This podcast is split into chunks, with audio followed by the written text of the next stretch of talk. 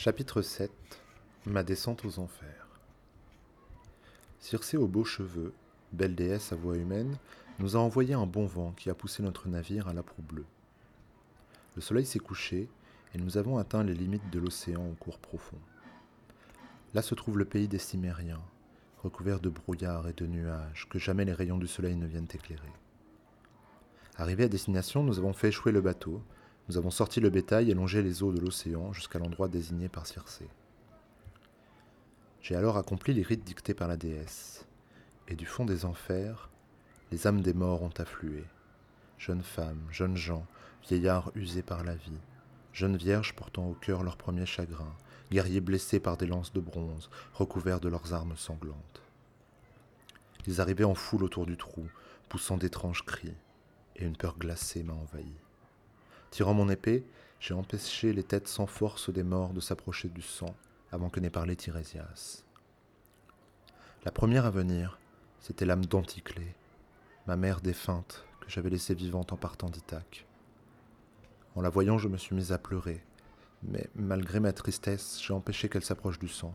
Tirésias n'avait pas encore parlé.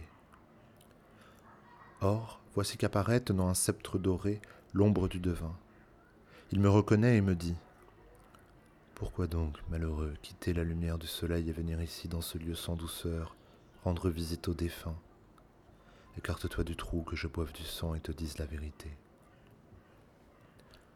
Le devin irréprochable boit le sang et me dit Tu désires un doux retour, illustre Ulysse, mais j'ai peur que Poséidon, l'ébranleur du sol, n'oublie pas sa colère contre toi. Il te garde rancune d'avoir aveuglé l'un de ses fils.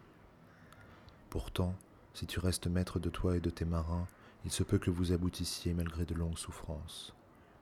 Dès que ton navire approchera de l'île du Trident, tu verras paître les vaches et les moutons du dieu Soleil, celui qui voit et entend tout. Si tu n'y touches pas, si tu ne songes qu'au retour, alors tu rentreras à Ithaque. Mais si tu y touches, je te garantis la perte de ton bateau et de ton équipage, et tu rentreras seul, vieux et misérable, sur le vaisseau d'un autre peuple. Dans ton pays, tu verras des hommes insolents dévorer tes richesses et courtiser ta femme, car ces prétendants veulent prendre ta place sur le trône. Depuis bien des années, ils écartent ton fils et cherchent à séduire ta femme. Tu leur feras payer leurs crimes. Alors la mer t'enverra la plus douce des morts après une longue vieillesse où tu seras entouré d'un peuple heureux. Voilà l'exacte vérité. À ces mots, je prends la parole et lui dis Tirésias, dis-moi, je vois devant moi l'ombre de ma défunte mère. Elle se tient en silence près du sang et n'ose regarder ni parler à son fils. Dis-moi par quel moyen je puis lui faire connaître ma présence. C'est simple. Tous ceux des morts que tu laisseras s'approcher du sang te diront la vérité. Ceux que tu écarteras redescendront. Sur ces mots, l'âme de Tirésias a rejoint la demeure d'Hadès.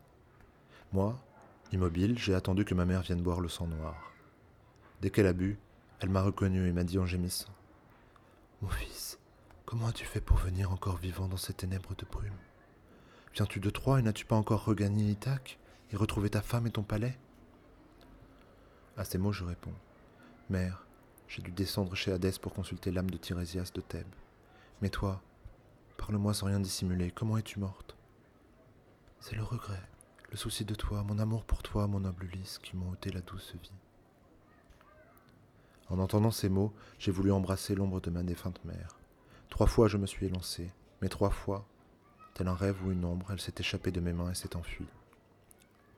Alors je lui ai demandé Mère, pourquoi ne pas rester quand je veux t'embrasser? Ainsi, même chez Hadès, nous pourrions savourer ensemble les frissons des sanglots.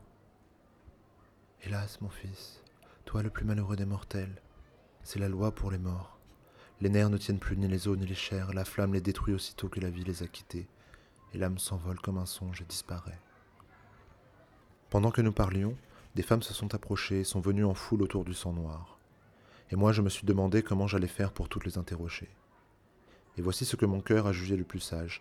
Tirant mon épée le long de ma puissante cuisse, je ne les ai pas laissées boire le sang noir. Et puis, j'ai vu au loin Tantale, en proie à la torture. Debout dans un lac, il a de l'eau jusqu'au menton. Il a toujours soif, mais il ne peut rien boire, car chaque fois qu'il se penche, l'eau disparaît, et une vase noire apparaît à ses pieds. Au-dessus de sa tête, de grands arbres offrent leurs fruits, poiriers, grenadins, figuiers délicieux, mais dès qu'il tend la main pour les saisir, le vent les emporte vers les nuages sombres. Il y avait aussi Sisyphe, en proie à ses tourments. Il soulève à deux bras un rocher gigantesque. Arc-bouté des pieds comme des mains, il pousse ce grand bloc au pied d'une colline. Mais, au moment d'atteindre le sommet, une force fait retomber l'énorme roche qui roule jusqu'en bas sans pitié. Alors il recommence. La sueur ruisselle sur son corps et un nuage de poussière recouvre sa tête. Je restais sans bouger, mais l'innombrable peuple des morts s'assemblait, poussant des cris étranges, et une peur glaciale m'a envahi. Je me suis hâté de rentrer au bateau. J'ai dit à mes gens d'embarquer à leur tour et de larguer les amarres. La vague et le vent nu nous ont emportés sur l'océan, d'abord à la rame, puis un vent favorable nous a entraînés.